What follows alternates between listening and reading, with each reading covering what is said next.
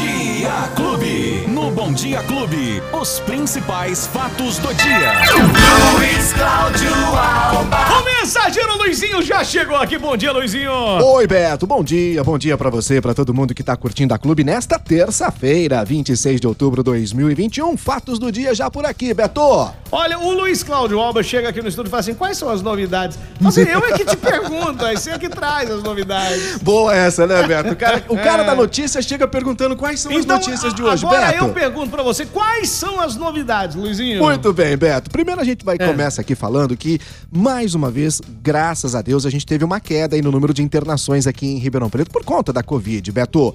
Ou a taxa de ocupação agora nos leitos de UTI em Ribeirão Preto já caiu abaixo de 30%, Beto. Já estamos com 29% na UTI e os leitos de enfermaria também registraram uma taxa de ocupação de 29%. Vem caindo gradativamente e os números comprovam isso. Ontem, no boletim que foi divulgado, foram 85 novos casos e mais um óbito também sendo registrado em Ribeirão Preto. Esta morte que foi notificada, registrada no dia 20 de outubro. São 111.907 casos para 2.972 mortes. Hoje, terça-feira, Beto, dia 26, agora, às 9h30 da manhã, a Secretaria Municipal da Saúde está abrindo o agendamento para a aplicação da segunda dose da Coronavac nas pessoas, Beto, que foram vacinadas nos dias 2 e 5 de outubro. Portanto, agendamento agora às nove e meia da manhã, segunda dose Coronavac para quem tomou a vacina nos dias 2 e 5 de outubro. Tem que fazer o agendamento pelo site da prefeitura, que é o ribeirãopreto.sp.gov.br, ou pelos telefones 3977-9441 e 9442. A sexta-feira acontece a vacinação já a partir das oito e meia da manhã.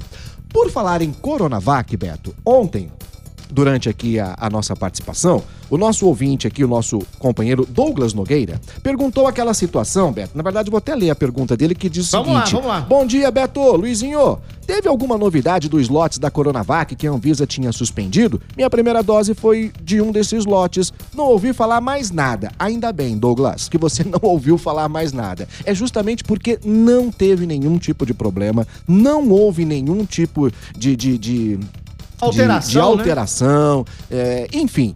A Prefeitura de Ribeirão Preto aplicou 58 mil doses desse lote da Uhum. Coronavac que estava suspenso, Beto. E aí havia uma, uma, uma informação de que haveria um acompanhamento dessas pessoas que foram vacinadas durante o período da suspensão. Bom, detalhe é o seguinte: o acompanhamento não aconteceu na realidade, Uhum. mas não houve nenhum tipo de problema quem tomou esta dose. Então, Douglas, pode ficar tranquilo. É, eu tô vendo aqui, a própria Anvisa diz que não teve nenhum problema. A Secretaria Estadual da, da Saúde afirmou que o Estado aplicou 4 milhões de doses, mas não foi observada nenhuma intercorrência em termos gerais nas pessoas que receberam o imunizante, Beto. Que bom, Então, para né? deixar o ouvinte bem tranquilo, e não foi o Douglas o único, né? Aqui em Ribeirão Preto, você viu aí, são mais Não. de 4 mil pessoas. Pois é. né? Então, é essa preocupação. Esquece, tá tudo tranquilo para quem tomou esta dose desta vacina, Beto. Ó, importante hoje para quem mora ali no Heitor Rigon, hein? Naquelas proximidades. Na verdade, Heitor Rigon, Parque dos Pinos, Geraldo Corrêa de Carvalho, Presidente Dutra, Dutra e parte do Alexandre Balbo também, Beto. Sabe por quê? Hum. Vai faltar água hoje. Agora de forma oficial, né? Falta água quase todos os dias em muitos bairros, mas o Daerp informa que hoje está tendo uma interligação. É uma nova rede de abastecimento ali no poço do Heitor Rigon. Essas obras vão acontecer é, das 8 da manhã, portanto já, já começou, até às 5 da tarde, Beto. E aí, depois que terminar a obra, aí começa a encher o poço, vai- demorar muito. Então, hoje, Heitor Rigon, Parque dos Pinos, Geraldo de Carvalho, Presidente Dutra e parte do Alexandre Balbo vão ter intermitência na, na- na- no abastecimento de água durante todo Então o dia. repita Beto. os bairros aí, Luizinho. Parque dos Pinos, Heitor Rigon, Geraldo Corrêa de Carvalho, Presidente Dutra e parte do Alexandre Balbo também, Beto. Aí, então atenção aí, pessoal. Isso. Agora, a gente falou também de uma situação que é aquele concurso da Polícia Militar. Eu recebi dois pedidos, Beto, pra gente falar novamente, que muita gente se interessou. São as inscrições do concurso público da Polícia Militar. Começaram ontem em todo o estado de São Paulo. São 2.700 vagas, com salário inicial de 3.360 reais. E o detalhe, Beto, que haverá prova aqui em Ribeirão Preto para esse concurso também. Porque em algumas situações a pessoa precisa se deslocar deslocar e até São Paulo, alguma outra cidade. Não, desta vez haverá prova aqui em Ribeirão Preto. Repito, as inscrições começaram ontem no site da VUNESP, vunesp.com.br.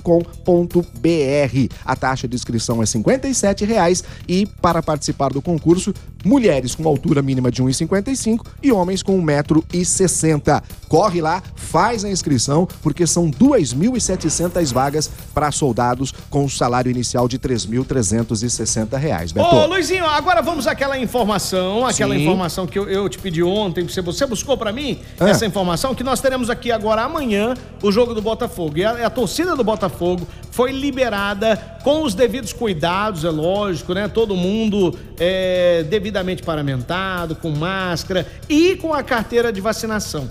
E se não fosse a carteira de vacinação, teriam que apresentar um comprovante de pelo menos 48 horas de, do exame feito. Isso aí, Beto. Agora, uma dúvida que pairava era a respeito das crianças. Como é que vai funcionar a entrada das crianças no estádio? Que tipo de comprovação? Ou não vai precisar? Qual é a resposta do pessoal? Legal, Beto. Então vamos lá. Botafogo vai enfrentar o Noroeste. É as quartas de final da Copa Paulista. Amanhã, quarta-feira, às sete da noite. E tem alguns detalhes que são fundamentais para a meninada poder ao estádio. Menores de idade, até 12 anos, Beto, terão acesso ao estádio apenas acompanhado pelos pais responsáveis ou tutor legal. Como sempre, esses menores, Beto, precisam apresentar resultado negativo de PCR até 48 horas antes do jogo ou um resultado negativo de teste de antígeno com até 24 horas de antecedência. Ou, ou seja, também vale o teste para os menores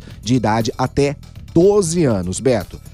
É, ref- outra recomendação do próprio Botafogo é que mulheres grávidas e pessoas com comorbidades não compareçam aos jogos, pelo menos por enquanto. É uma indicação, é uma recomendação, não é uma proibição, ok? Se alguém tem algum tipo de doença e quer ir ao estádio, pode ir. Se as mulheres, se as grávidas quiserem ir, pode ir. A recomendação é que por enquanto não, né? Por enquanto assistam o jogo uh, ouvindo pelo rádio ou pela televisão, Beto. Então a Ô, situação Luizinho, das crianças então, aí, é essa. E a fiscalização vai ser rigorosa? Aí, Beto. Então, aí é que tá, né? Aí, Porque Beto. o, o cara já vai pagar pra assistir o jogo. Aí vai Isso. ter que pagar pra fazer um exame na criança. E nele? E ne- não, nele ele leva a carteirinha de vacinação, né? Se- Se ele tiver isso, vacinado. Isso. E aí tem que pagar o exame, tem que Que pagar não é o- barato, né, Então, Beto? Eu não é, sei, mas deve ser uns 100, de 100 a mais de 100 É, reais, não é não? provavelmente, Eu né? tô meio por fora do preço. mais, né? Então é esta a situação, pelo menos por enquanto, Tá viu, joia. Beto? Pelo Tá menos bom. por enquanto, sim. Os menores de 12 anos também terão acesso, mas precisam apresentar o resultado negativo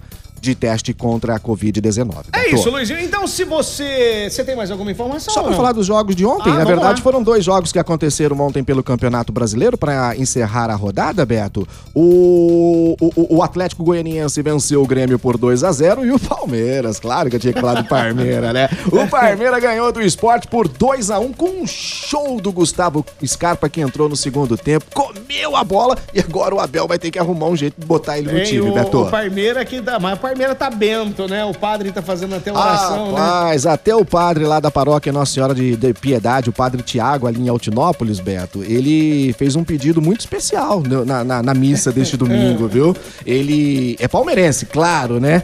E ele disse o seguinte: foi citar uma passagem, aquela passagem sobre o cego que é curado por Jesus Cristo, né? E ele disse: para que eu veja.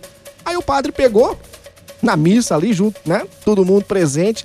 Ele simplesmente vou fazer, disse o seguinte: vou fazer um pedido bem bonito para Jesus agora, para explicar o evangelho de hoje. Senhor, que eu veja em novembro o Palmeiras campeão da Libertadores e depois do Mundial.